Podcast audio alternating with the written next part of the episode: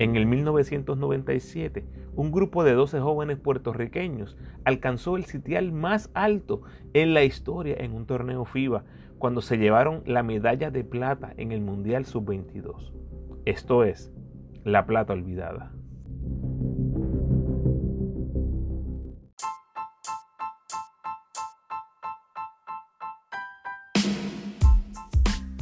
Corillo y bienvenidos al décimo capítulo de la serie La Plata Olvidada, un proyecto que dirigí hace 5 años para los clecas del deporte, donde Paco y yo charlamos con los protagonistas de este histórico equipo.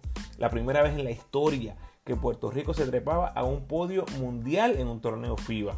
En agosto del 2022 se cumplen 25 años de ese histórico podio y he estado compartiéndoles las entrevistas originales con los protagonistas. Ya les compartí los primeros nueve capítulos donde escucharon a Bobby Joe, Guayacán y Dani Santiago, entre otros. Hoy le toca el turno a Paco, el CEO de los Clecas del Deporte, quien entrevistó al armador inicialista y egresado de la Universidad de Yumas, Edgar Padilla.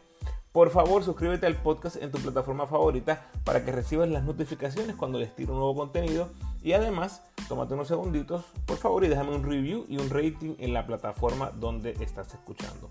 Recuerda seguirme en tu red social favorita, Instagram, Facebook y Twitter como El Ramo Opina. Por favor, dale like al post, compártelo y comenta en mis redes.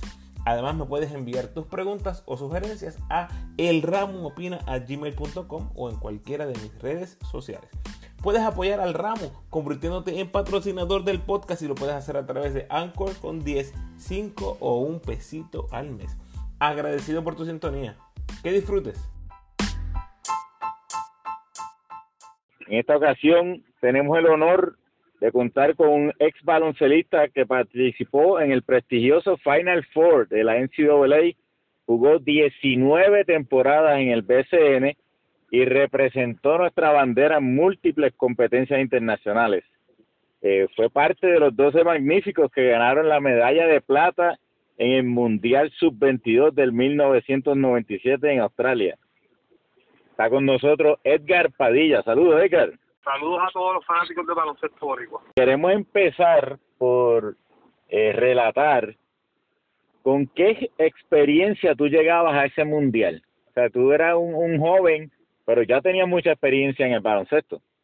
Para esa época, pues, como muchos conocen, los jóvenes tenían la alternativa de eh, contratar con los equipos de superior a cualquier edad, ¿verdad? Y muchos de nosotros, pues ya a los 14 años, pues ya éramos parte de algún equipo superior. Y eso nos dio una oportunidad tremenda de poder practicar con hombres ya con jugadores que ya pues, estaban jugando internacionalmente. Un fogueo y un aprendizaje de mucho provecho para el desarrollo nuestro. Y ese equipo estaba, eh, tenía muchos de los jugadores que, que pasaron por ese proceso. Así que a la edad de 22 años, pues ya todavía, ya tenía ocho experiencias jugando superior. En el caso de también la mayoría de nosotros, pues habíamos jugado colegial. Eh, así que teníamos un entrenamiento bastante sólido de cara a ese mundial. Bueno, hoy en día, para los que se preguntan por qué hoy no pasa eso, que los de NCAA juegan el BCN, es que las reglas cambiaron, ¿no? O sea, ya, ya alguien que juegue en NCAA no puede jugar en el BCN, que se considera eh, profesional y pierden la elegibilidad.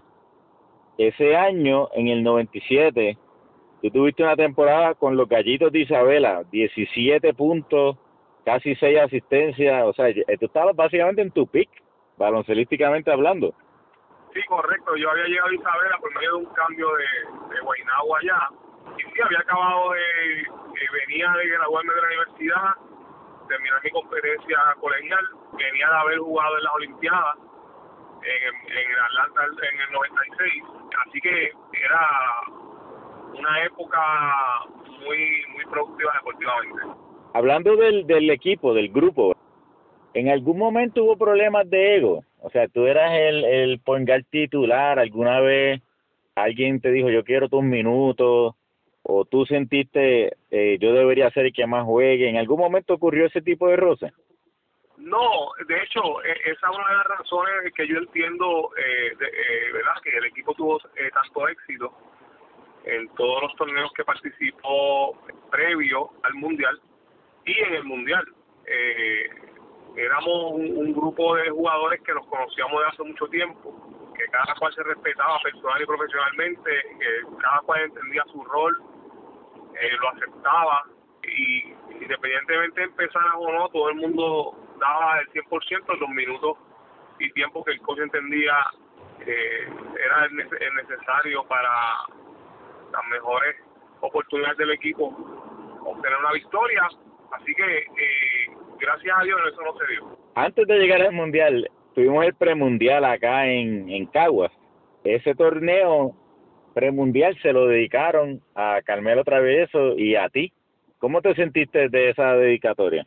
Pues muy feliz, muy halagado, ¿verdad? Eh, y honrado de que pudiera reconocer el trabajo que habíamos hecho en Estados Unidos. Yo creo que es un trabajo que humildemente digo, este, abrió muchas puertas a, otros jóvenes que vinieron detrás.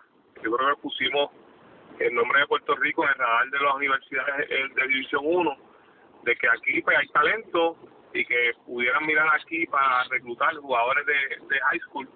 Así que todo ese trabajo, pues gracias a Dios se reconoció eh, en ese torneo, un torneo que fue bien fue fuerte y competitivo eh, pero gracias a Dios eh, nos fue muy bien. En ese torneo hubo un juego contra el equipo de Estados Unidos que había ganado el Mundial el año anterior. Fue un juego que se acabó por dos puntos. Era un equipo que tenía a Tim Duncan, Paul Pierce, y tú tuviste un tiro al final de ese juego, ¿verdad? ¿Te acuerdas algo de ese juego? Sí, me acuerdo, eh, fue un juego bien, bien reunido, que los equipos de Estados Unidos, como todos conocen, siempre tienen eh, excelentes jugadores, excelentes equipos. De hecho, como menciona, ese equipo tuvo varios Hall of Famers eh, hoy día. Así que eh, conozco el juego, estaba cerrado a lo último. Y, ellos fallaron unos tiros libres en esa última posición. Creo que quedaban 4 o 5 segundos. Entonces bajamos la bola lo más rápido posible. Y hizo un intento de tres puntos que lamentablemente no entró.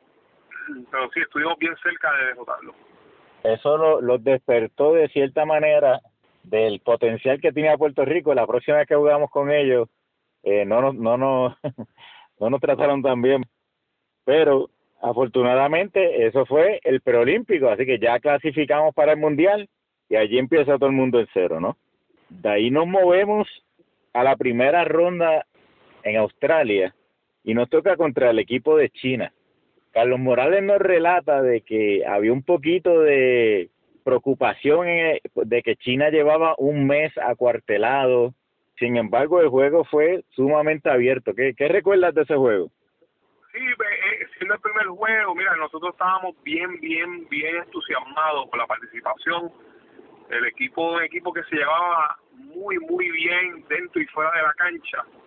Yo había ya participado en la selección adulta y tú podías notar en la selección adulta que había un grupito, ¿verdad? Que fuera de la cancha, pues, eh, por la razón que fuera, pues cada cual, cada grupo se, se pasaba aparte. En esta, en esta de sub-22, en ese mundial, el equipo siempre estaba junto, todo el mundo. Los 12 jugadores estaban eh, juntos y, y estaban, estábamos bien eh, entusiasmados y preparados para dar lo mejor de nosotros en ese mundial. Así que ese primer juego eh, se notó, nosotros éramos, estábamos, no había que escuchar emociones ni, ni, ni, intensidad, eso iba a estar ahí. Eh, así que el esfuerzo, no importa del 1 al 12, el esfuerzo era del 100%. Eh, y cuando tú te dedicas y trae intensidad y trae esfuerzo, las demás cosas te suelen salir. Y así que eh, eh, ese juego, pues, eh, se, todo se vio, los resultados se vio la cancha, todo ese esfuerzo y, fue un juego fácil. Bueno, tú, tú, anotaste 25 puntos en ese juego, o sea que, que realmente fue un, un buen comienzo de torneo. Y luego de ahí nos movemos a enfrentarnos a Yugoslavia, un equipo que estaba entre los mejores. Tú tuviste un juego excepcional, 14 puntos, 6 asistencias y 5 robos de balón. Después de eso nos movemos a Lituania, otra potencia, y de nuevo Tuviste 17 puntos con 5 triples. ¿Qué recuerdas de estos dos juegos? Eh, juegos difíciles, eran eh, equipos altos, eh, que como conocemos, ¿verdad? El baloncesto europeo, que movían bien la bola, muy metódico. Nosotros estamos, estamos bien preparados en el sentido de que el, el, coaching staff hizo un, scouting report, ¿verdad? de alto nivel y eso me acordó mucho cuando jugaba en colegial, ¿verdad? Que, en colegial eh, ese proceso es, le da mucha importancia, eh, conocer tu rival, qué hace, las tendencias, pero con detalle. Eh, y así era igual en ese equipo, así que eso nos ayudó mucho a poder descifrar lo que el otro equipo estaba haciendo. Fueron juegos fuertes, pero nos fuimos adaptando poco a poco durante el juego y los ajustes se hicieron y, y salimos victoriosos.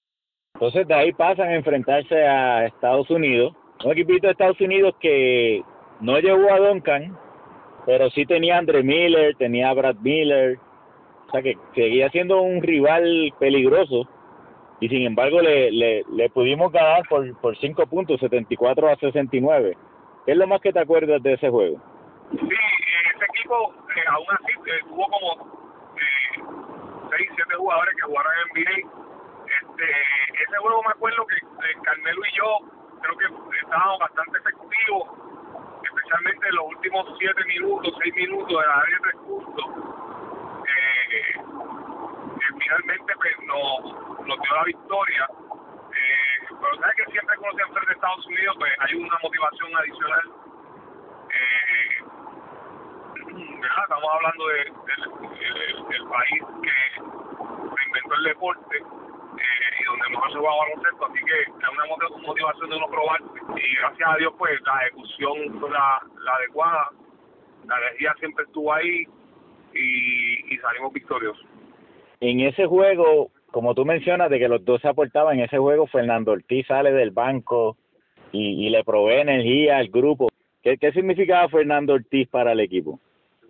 wow, este Fernán era eh, el jugador, era el mejor atleta que tiene el equipo. Todos acuerdan que Fernán, eh, además de ser un excelente tirador de tres puntos eh, y anotador, eh, brincaba una cosa que no recuerdo un puertorriqueño brincar tanto como él.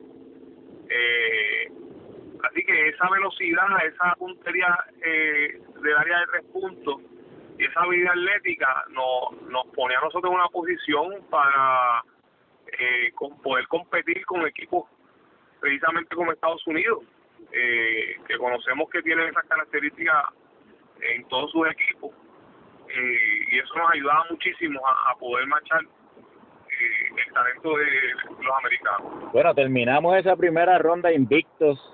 ¿Cómo se sentía el equipo en ese momento? ¿Veían la posibilidad de medalla? o todavía estaban como que cautelosos? ¿Cómo se sentía en ese momento después de la victoria contra Estados Unidos? Bueno, tú llegas, tú llegas al torneo, ¿verdad? Con unas expectativas de lucir bien, pero no tienes idea de cómo te va a ir. En la medida que vas ganando equipos, vas ganando juegos, perdón, eh, y le ganas a Yugoslavia, le ganas a Lituania, que son equipos y potencias mundiales, le ganas a Estados Unidos, entonces la confianza eh, empieza a subir, eh, te empiezas a creer que de verdad tienes unas opciones reales y de momento el equipo va a experimentar un nivel de juego que, a lo mejor al principio o antes del torneo no no no no había no pensaba que podía tener eh, y eso lo hace eso mismo verdad cuando pruebas te pruebas juego a juego y sales victorioso más tiene las otras características que mencionamos como, como grupo, pues eh, los resultados son extraordinarios. Bueno, entonces acabamos esa primera ronda. Vamos a pasar al equivalente del NCAA Tournament ahora. Se borra esa primera ronda y es eliminación sencilla por aquí para abajo. Tienes a tu lado, al igual que en el NCAA Tournament, a Carmelo Travieso. ¿Cuán importante era para ti tener a Carmelo eh, como tu compañero de backcourt? Era bien importante, Carmelo, yo, eh, yo lo conocí en, en high school, en, eh, fuimos juntos a, a, varios campamentos de high school para exponernos frente a, la, a, las diferentes universidades y, y desde ese momento empezamos a jugar juntos y, yo creo que lo que traía Carmelo se complementaba muy bien con lo que traía yo. Eh, así que eso nos no, nos dio mucho éxito. Eh, ya después de haber pasado por, por la ¿verdad? por tantas batallas en la universidad juntos, eh, en el equipo nacional adulto, tuvimos la oportunidad de ir a las Olimpiadas, etcétera, pues eh, ya hay una costumbre, ¿no? Hay un hay una química automática eh, que salía sola, que yo creo que nos beneficiamos nosotros y el equipo nacional. Bueno, entonces en esa en ese cuartos de final nos enfrentamos a España, un equipo no parecía una recompensa haber terminado invicto esa primera ronda, ¿verdad? Enfrentarnos a España para empezar. Y ese juego lo ganamos con, con una actuación grandísima de Puruco Latimer. Volviendo al tema de que los dos se aportaban, ¿no? En esta ocasión Puruco, el jovencito del grupo, tuvo un juego muy bueno. Eh, ¿Cómo era tu relación con Puruco? Siempre ha sido muy buena, de mucho respeto. Eh, Puruco es un gran ejemplo de superación que siempre que tengo la oportunidad pues lo menciono porque muchos retos en la vida y, y convertirse en el jugador de baloncesto que se convirtió y la carrera que llevó pues es tan mirar él era el jovencito del grupo yo creo que era tenía como 17 años o 18 años jugando un equipo sub-22 con un rol importantísimo. Defensivamente tenía unas destrezas espectaculares eh, y ofensivamente alrededor del canasto pues ya tenía unas destrezas que había ah, podía aportar en un alto nivel eh, en, ese nivel mundial, valga la redundancia. Y en ese juego se, se vio jugaba como si tuviera 22, 22 años cuando realmente tenía unos 18 años y nos ayudó grandemente a poder salir victoriosos Entonces es que pasamos a la semifinal contra el equipo de Yugoslavia, ya le habíamos ganado a Yugoslavia en la primera ronda. ¿Había un poquito de sobreconfianza pensando ya le ganamos, le vamos a ganar otra vez o realmente estaban cautelosos antes del juego? No, nunca, nunca hubo una sobreconfianza. Eh, sí teníamos confianza, obviamente habíamos probado, ah, nos habíamos probado nosotros mismos que podíamos derrotar a cualquier equipo en ese torneo. Pero sí, yo, yo recuerdo que en esta etapa, yo no sé si era por el cansancio, porque tú sabes que los torneos internacionales eh, es un juego detrás del otro. Empezamos a caer atrás en los partidos y entonces en, un momento adecuado hacíamos un catch y terminamos ganando el juego. Pero esa era la tendencia que se estaba dando por alguna razón. Y eso también como que le ganó un poco el corazón a, los fanáticos en Australia. Porque este equipo que, que, aunque cae atrás no se quita y sigue luchando, sigue tratando y estaba sacando los juegos, a la gente le gustaba. Le alimentaba el, el, underdog sobrepasando los goleados.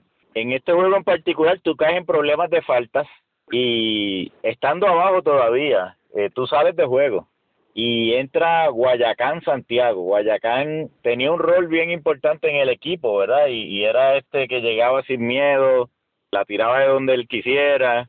Tenía la confianza de todo el, de todo el equipo Guayacán.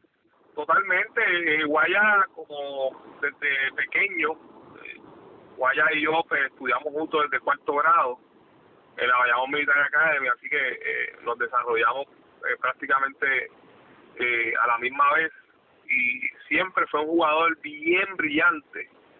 Eh, con el tiempo pues se desarrolló con una puntería eh, del área de tres puntos, básicamente de, cualquier ángulo, ¿no?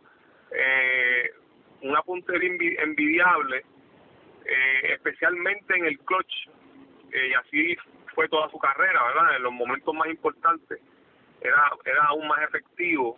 Pero sobre todas las cosas, eh, un point bien, bien inteligente, en la cual todo el mundo tenía confianza de que esa ofensiva se iba a correr bien, que la bola iba a llegar donde tenía que llegar, que no iba a haber tenores. Eh, así que era un lujo, era yo creo que un, un, margen de error que tenía yo en mi posición de que cualquier error que cometiera o, si me metía en falta, siempre tenía guaya ahí que no podía caer. Cuando tú sales por foul, ya Guayacán está en juego y todo el mundo está esperando que entre Rolando. Sin embargo, Carlos Morales decide entrar a Bobby Joe Hatton. Básicamente se fue con, con el line-up de tres gares a la vez. Y Bobby Joe, ¿cómo, cómo era la, la, dinámica de Bobby Joe en el equipo? Excelente. Bobby también era un eh, poco menor que nosotros y que era otro de los jovencitos del equipo, pero Bobby jugaba con una energía como lo conocimos, ¿verdad? Toda su carrera y una pasión que era contagiable. Así que jugar a dos minutos, jugar a diez minutos, jugar a 30 minutos, le iba a dar esa inyección de energía al equipo que, siempre acostumbramos a perder en toda su carrera. Y eso fue de mucha ayuda. Bueno, que ganamos ese juego básicamente eh, con el line-up de gente que no tenía miedo. Eh, Guayacán, Bobilló, eh, Charif, y logramos sacar ese juego pasando a la final. Ya aseguramos medalla. Eh, ¿Cómo se sentía el equipo en ese momento? Ahí, pues, en, ese momento, cuando yo me acuerdo cuando ganamos ese, ese juego y entramos al camerino, eh, estábamos todos incrédulos. Inclusive los coaches, yo recuerdo que, que Calcaño, eh, tuvimos conversaciones con él en el camerino y es que las miradas mutuas eran como que de verdad que nosotros no hemos perdido, aseguramos medalla de plata y hay una gran oportunidad para ganar el oro en un mundial. Era, era como eh, en ese momento bien difícil de digerir. Un sueño, un sueño. Era eh, definitivamente un sueño. De igual manera, pues, recibíamos eh, mensajes informaciones de, acá de Puerto Rico que todo el mundo estaba envuelto en lo que era el juego y los juegos los, los pasaban a las 4 y 5 de la mañana y cómo todo el mundo se levantaba a esa hora porque estaban siguiendo eh, las ejecutorias del equipo sub-22 en ese mundial y eso pues nos hacía, nos hizo felices durante el torneo. Bueno, llegamos a la final invictos contra un equipo de Australia que había perdido dos veces. Pero así son estos torneos, ¿no? Porque hay que jugar y, el que gane queda campeón. Pero un poquito antes de ese juego, quería que nos comentara, Edgar, eh, de una situación que nosotros recibimos una coincidencia directamente desde Australia, de que ustedes estaban escapando después de los juegos eh, del hotel y que y que en la final decidieron no escaparse. Este, ¿Eso afectó en algo? Bueno, este, fíjate, este grupo de muchachos, obviamente, eh, el que espera que los jugadores se queden en el hotel el, en el cuarto eh, después de cada juego o, y no salgan para nada, pues e, eso es real, ¿verdad? Eso no, no ocurre. Pero de igual manera te tengo que decir, y te lo digo porque nos pasábamos todos juntos, y no habían grupitos como te expliqué ahorita, también había un sentido de responsabilidad increíble. Sí, se salía eh, juntos, vimos las áreas, este, las diferentes cosas que ofrece ese país, eh, pero no había un grado de responsabilidad en donde tú tenías jugadores que llegan a las 6 de la mañana o llegan borrachos o, no se sabe dónde está fulano y sutano. Eso nunca se vio. Y es de atrás, Edgar, ¿cambiarían eso? O sea, como decir, a veces, a veces el deportista es de rutina, ¿no? Y si se habían escapado en todos los juegos tal vez si se escapaban en este, quedaban campeones, este, nunca les vino ese pensamiento. Bueno, e, e, e, eso siempre le pasa por la mente a todo el mundo, ¿verdad? Cuando tú cambias, pero la verdad es que eso, eh, cuando haces análisis eh, fríamente calculado, eso realmente no tiene nada que ver con lo que pasa en la cancha. Este, la verdad es que estábamos jugando contra el anfitrión, un equipo eh, solo que una cosa increíble que pasó en ese torneo es que, el dirigente que empezó con el equipo lo vota una vez perdió el segundo partido en, a mitad de torneo eso no, yo no creo que, haya pasado antes en, la historia en los juegos de los playoffs si le podemos llamar así ya nosotros veníamos cayendo atrás en los juegos y haciendo cacho en todos los juegos excepto en ese nosotros pudimos venir de atrás y salir victorioso. Bueno, no fue la excepción, caímos atrás también, tratamos de hacer los cachos, pero no fue suficiente y nos costó la medalla. Eh, por alguna razón, y no sé si es cansancio, cansancio, etcétera, ya la tendencia era que el equipo empezaba el juego, caíamos atrás teníamos que hacer un esfuerzo mayor para poder sacar los partidos. Yo creo que eso nos costó ese último juego, todo ese esfuerzo que hicimos los juegos anteriores, nos costó ese juego. Sí, pasó, pasó factura finalmente ese expendio de energía adicional que tenían que pasar para, para poder ganar los juegos. Es que a través de todo el torneo, ¿cuál fue el momento más memorable para ti? ¿Alguna jugada, algún canasto, algún trash talk con algún otro jugador? ¿Cuál fue el momento más memorable para ti?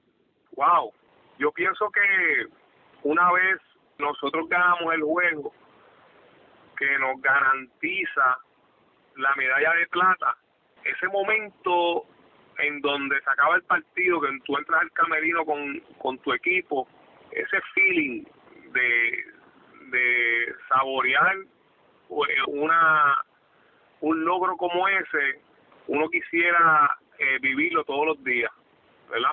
Eh, después de un esfuerzo de yo yo te puedo más o menos decir que un año y medio de ese grupo de trabajo, que ese equipo empezó en, un torneo en, México, recuerdo, clasificatorio, luego vino el de el de Puerto Rico en Cagua y luego pues el mundial. después de ese trabajo, desde los tryouts, tres torneos, pues lograr eso como equipo que no se había hecho antes, ese feeling que tú tienes cuando tú estás en el camerino después de haber logrado eso, es extraordinario.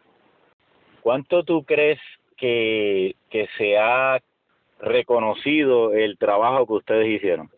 Realmente, después de eso que tú mencionas, es la hazaña más, más grande que ha hecho un equipo de Puerto Rico en una competencia de ese calibre, de ese nivel. Y ciertamente me parece que se pudiera reconocer más de lo que se ha reconocido es una hazaña bien bien importante. Eh, eh, va a ser yo creo que bien difícil que se vuelva a lograr eh, en corto tiempo. yo creo que va a pasar mucho tiempo porque hay son tantas las cosas que se tienen que dar para que eso ocurra. Recordamos la hazaña del equipo nacional adulto en el mundial cuando llegaron cuarto lugar. Cuando tú analizas ese equipo y la época, jugadores con unas características que desde esa época todavía las estamos buscando para los equipos de ahora.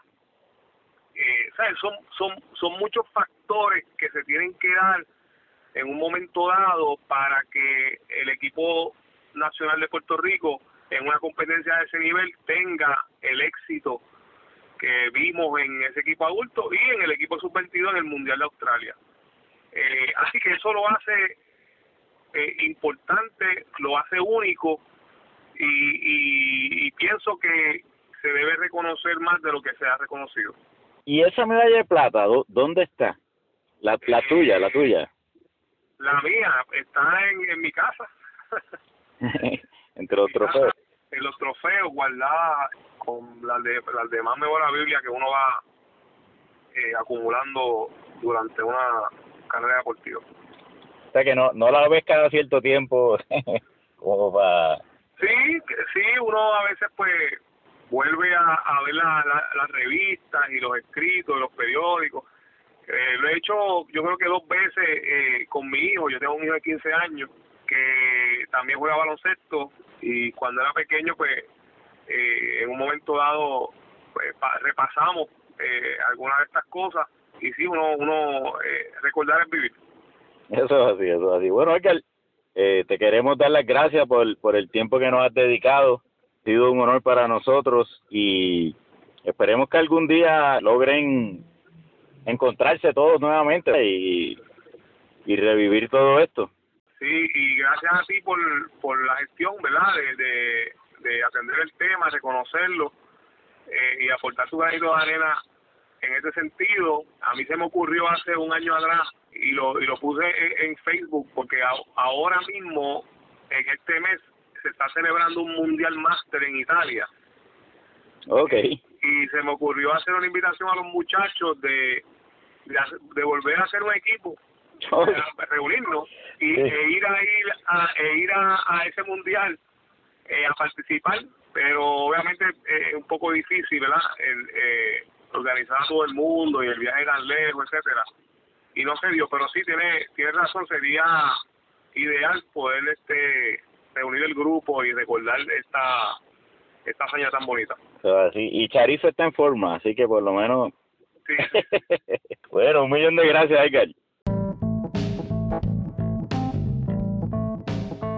Gracias por sintonizar, Corillo, y gracias a Edgar por prestarnos un ratito de su tiempo. Por favor, ayúdame compartiendo este episodio en tus redes sociales y con todos los fanáticos de Edgar y de la selección de Puerto Rico que conozcas.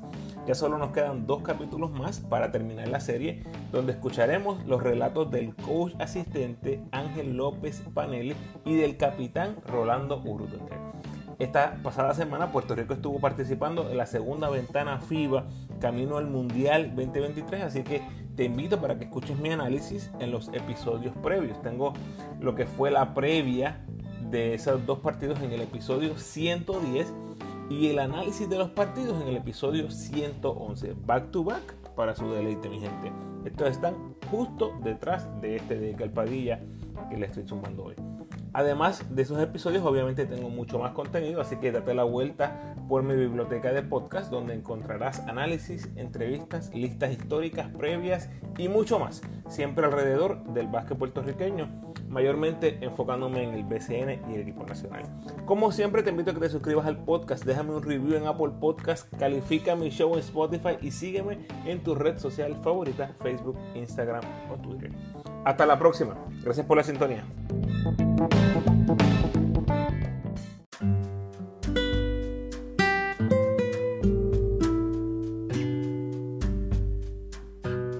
pensamiento de hoy, literalmente, Corillo, hoy estamos, mañana no estamos. Seamos agradecidos, seamos humildes, apreciemos la vida, seamos buenas personas. Y amemos a los nuestros. Bendiciones.